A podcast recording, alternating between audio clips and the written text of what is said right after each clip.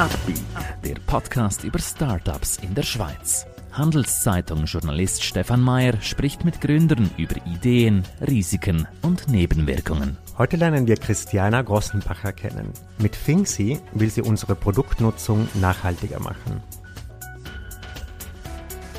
Sie wollen selber eine Firma gründen? Warum nicht? Dafür brauchen Sie aber starke Partner. Einer davon ist die Credit Suisse. Mehr Informationen unter credit-swiss.com/Unternehmer. Herzlich willkommen, Christiana Grossenbacher. Du bist die Gründerin von Fingsy. Erklär uns doch am Anfang so ein bisschen, was ist deine Idee, was ist dein Business, woher kommst du? Ja, danke vielmals.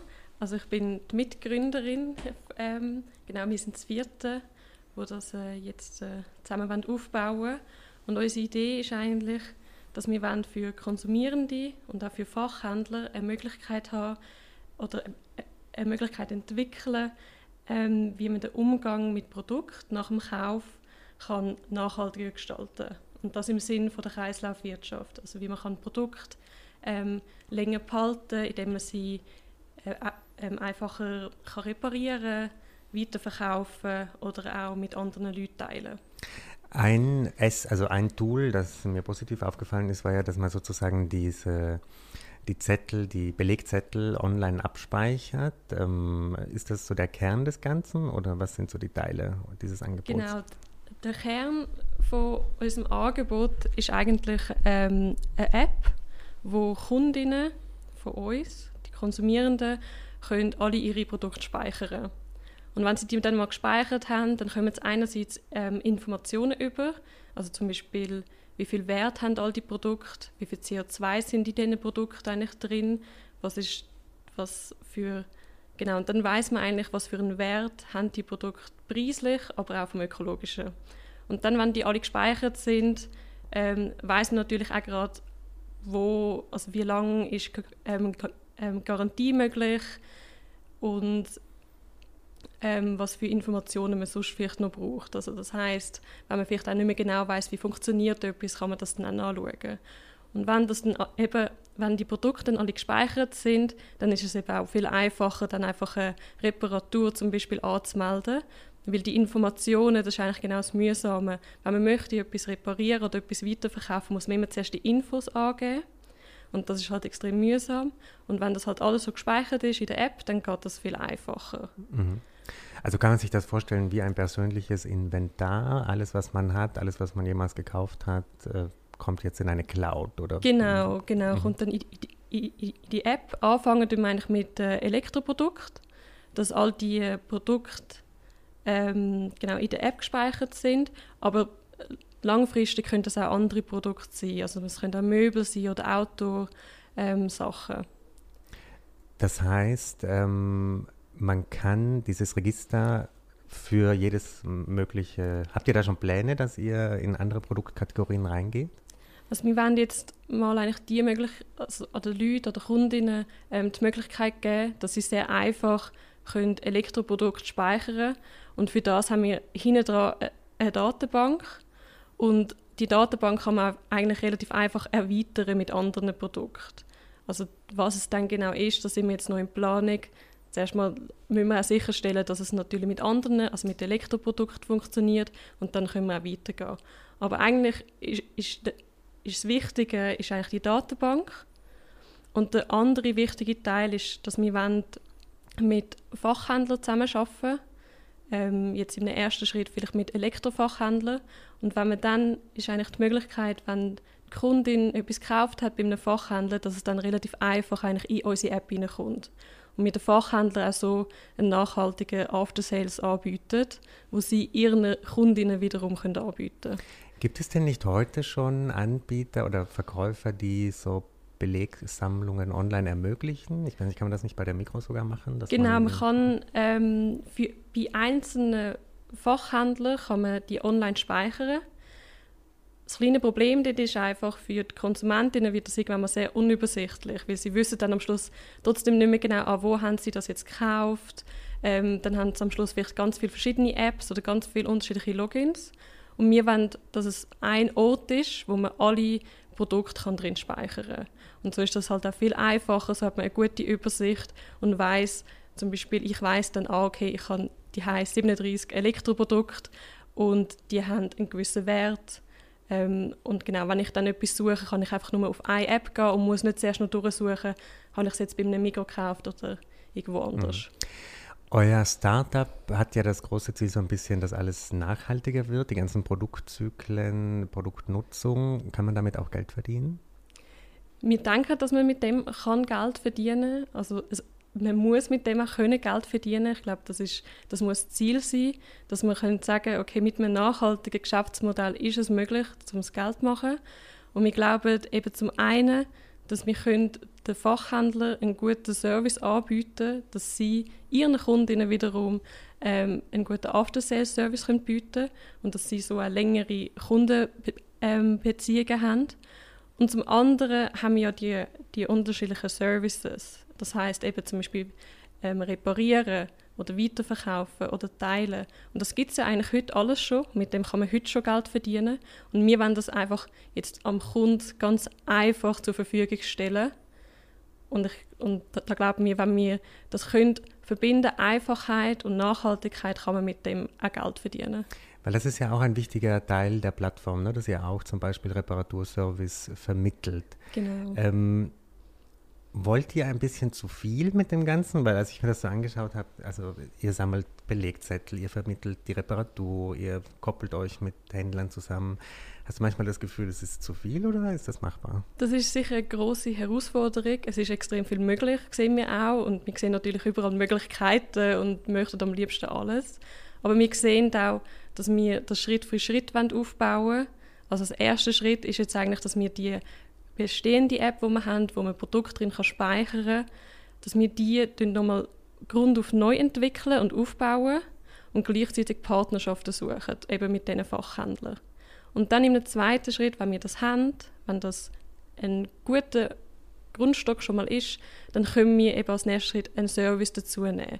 Und das Nächste und das Wichtigste ist eben sicher die Reparatur und dass wir dann eigentlich von Grund auf das erweitern. Wir sehen auch, wir sind kein riesiges Team, wir sind das vierte, ähm, dass wir nicht alles gleichzeitig machen können. Aber das Schöne andererseits ist, weil es so viele Möglichkeiten gibt, sehen wir eigentlich immer so, dass es immer weitergehen kann. Und das ist eigentlich genau das Lässige. Also es tut uns eigentlich nicht beängstigen, sondern es freut Aha. uns eigentlich, dass wir so viele Möglichkeiten haben. Es wäre, glaube ich, schlimmer, wenn wir denken würden, okay, was machen wir jetzt eigentlich nach dem Service? X, sondern mhm. wir wissen es gerade immer weiter. Aber das Geld kommt praktisch dann von den Händlern, von vielleicht dem Reparaturbetrieb und vom Kunden nehmt ihr nichts? Nein, der, der Kunde, der, der Kunde oder die Kundin, die dann eigentlich nur dafür zahlen, dann für die Reparatur, wo sie zum Beispiel ähm, wollen, ähm, anmelden und durchführen lassen. Oder zum Beispiel beim Weiterverkaufen gibt es ja einen kleinen Fee. Also jetzt auch schon heute, wenn Sie bei Ricardo oder so etwas weiterverkaufen und das bleibt eigentlich gleich. Mhm. Wir sind eben eigentlich wirklich die Vermittlung, ähm, aber die Kunde muss für unsere App nichts zahlen. Das wäre sehr schade, wenn wir da würden gerade Schranken machen weil eben wir, wir, wir glauben, das muss einfach sein und es muss auch wirklich zugänglich sein für alle. Mhm. Gehen wir ein bisschen auf dich als Gründerin, Persönlichkeit. Ähm, erzähl uns ein bisschen über deine Karriere. Was hat, wie war der Weg, bis du zu diesem Gründer, Gründerinnenstatus jetzt gekommen bist? Ja, also bei mir, wenn man meine Karriere ähm, oder wenn man hört, was ich vorher gemacht habe, dann könnte man wahrscheinlich denken, es ist relativ ähm, klar gewesen, dass ich jetzt da lande. Also ich, ich habe HSG studiert, ähm, klassisch Betriebswirtschaft im Bachelor und nachher im Master Business Innovation. Dort haben wir sehr viel gelernt rund um eben ein neues ähm, Unternehmen zu gründen, neue Geschäftsmodelle sich überlegen. Ähm, aber bei, bei, mir ist das eigentlich gar nicht so mega in Frage gewesen, oder klar gewesen, dass ich wird irgendwann mal in einem Startup arbeiten oder ein eigenes Startup haben. Sondern ich habe nebendran, ähm, neben dem Master habe ich noch Wirtschaftsjournalismus äh, studiert. Also ich kann mir auch gut vorstellen, in der Handelszeitung mhm, zu arbeiten. Ja, ähm, genau, und Nebendran habe ich auch immer in der Medienbranche gearbeitet, ähm, mal im journalistischen Teil, im Social-Media-Bereich und dann in der Werbebranche, eher im strategischen.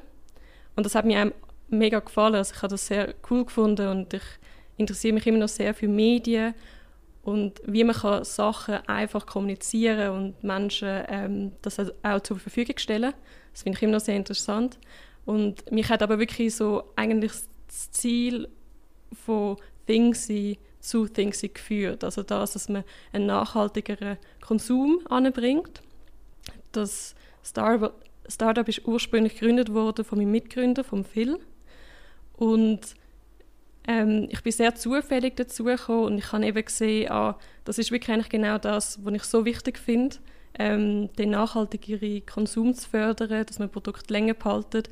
Und so bin ich eigentlich zu Things gekommen und kann jetzt eigentlich so die, ja, das Kommunikative, wie kann man Menschen das einfach zugänglich machen, gerade das Thema Kreislaufwirtschaft ist sehr komplex und ähm, aber der, der Purpose, den ich habe mit nachhaltigerem Konsum ähm, und natürlich auch mein Background mit Business Innovation sehr gut verbinden. Was mich interessieren würde, also man merkt, für dich ist ganz wichtig Nachhaltigkeit, auch im Startup-Leben. Du hast Business Innovation studiert in der HSG. Spielte das Thema Nachhaltigkeit damals eine Rolle? Es hat immer mehr eine Rolle gespielt. Mhm. Und ich glaube, das ist auch mega wichtig zu sehen, dass man, dass man gerade zum Beispiel an der HSG sehr gut so Themen kann besetzen kann. Man muss uns einfach noch ein bisschen selber wählen. Also wir haben sehr viele Freifächer. Und ja, und da muss man sicher noch ein bisschen mehr schauen, ah, okay, was für, für Fächer wähle ich, damit ich mehr Wirtschaftsethik kann, ähm, nachhaltige Entwicklung und so weiter und so fort. Aber man hört da immer mehr, es, es wird mehr ein Thema und das finde ich total zielführend. Also ich glaube, das braucht es auch. Ähm, genau, aber all die Kurse, die ich hatte rund um Nachhaltigkeit, die habe ich auch wirklich sehr gut gefunden und die mhm. haben mir mega geholfen. Dann schauen wir von deiner Vergangenheit so ein bisschen in die Zukunft äh, vom Startup. Ähm, in welchem Status seid ihr jetzt? Was braucht ihr jetzt? Welche Art von Mitarbeitern, Investoren, Investorinnen? Was sind Dinge, die ihr jetzt braucht? Genau, also vielleicht schnell zu unserem Setup. Wir sind seit dem August werden wir ähm, unterstützt und auch äh, also schlussendlich ermöglicht durch den, den Mikropionierfonds. Ähm, das heißt, der gibt uns ähm, die Möglichkeit, dass wir jetzt zwei bis drei Jahre wirklich an unserem Projekt können arbeiten und die App können weiterentwickeln Und nachher brauchen wir natürlich dann ähm, wieder Investorinnen und Investoren. Also das wird sicher bald wieder ein Thema sein. Ähm, aber genau durch die Möglichkeit von mir Mikropionierfonds haben wir jetzt auch können wirklich ein gutes Setup machen. Also wir sind jetzt vier Gründerinnen, Mitgründer, ähm, haben jemand in der Softwareentwicklung, der Phil, der eben als CEO schafft, ähm, jemand im UX-Design und ich, der Marketing und Kommunikation mache.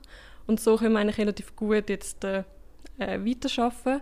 Was wir, glaube ich, vor allem brauchen, sind eben Partnerschaften, gerade mit den Fachhändlern. Das heißt, dass wir mit Fachhändlern können, ähm, in Kontakt treten und mit ihnen ähm, weiter schauen, wie können wir ein Produkt so äh, entwickeln, dass wir mit ihnen zusammenarbeiten können. Mhm. Genau, ich glaube, das ist wirklich für uns wichtig, dass wir in Kontakt mit vielen Partnern können treten können. Das klingt ein bisschen so relativ entspannt. Der Mikropionierfonds, den habt ihr im Rücken. Ähm, was sind denn eure Probleme? Woran hakt es denn momentan? Also ich muss sagen, eben, seit wir jetzt wirklich das tolle Setup haben und auch wirklich eben das Vierte sind, ähm, macht alles noch viel mehr Spaß und ich will jetzt gar nicht so nur über Probleme reden, aber sicher, es gibt mega viele Herausforderungen. Also ich, eben, du hast es vorher auch angesprochen, es sind extrem viele Sachen, wo wir, ähm, wo, wo wir möchten machen und damit da, dass wir da wirklich eine logische Roadmap aufbauen, ist nicht ganz so einfach. Und das andere Thema ist sicher das Thema Kreislaufwirtschaft zugänglich machen. Das ist einerseits bei Partnern natürlich eine gewisse Herausforderung, also was für Chancen gibt es bei Fachhändlern oder bei anderen Partnern mit der Kreislaufwirtschaft und andererseits bei den Konsumierenden, was es für sie überhaupt heißt. Ähm, ich vergesse selber manchmal, dass Kreislaufwirtschaft nicht so ein Begriff ist, wo jetzt alle gerade wissen und dass man das einfach kann erklären kann, das ist eine große Herausforderung, ähm, weil es nicht einfach ist, ah, man kann etwas Neues konsumieren, sondern ja, die bestehenden Produkte, die man hat, sollten länger bei mhm. einem sein. Und das ist eine große Herausforderung.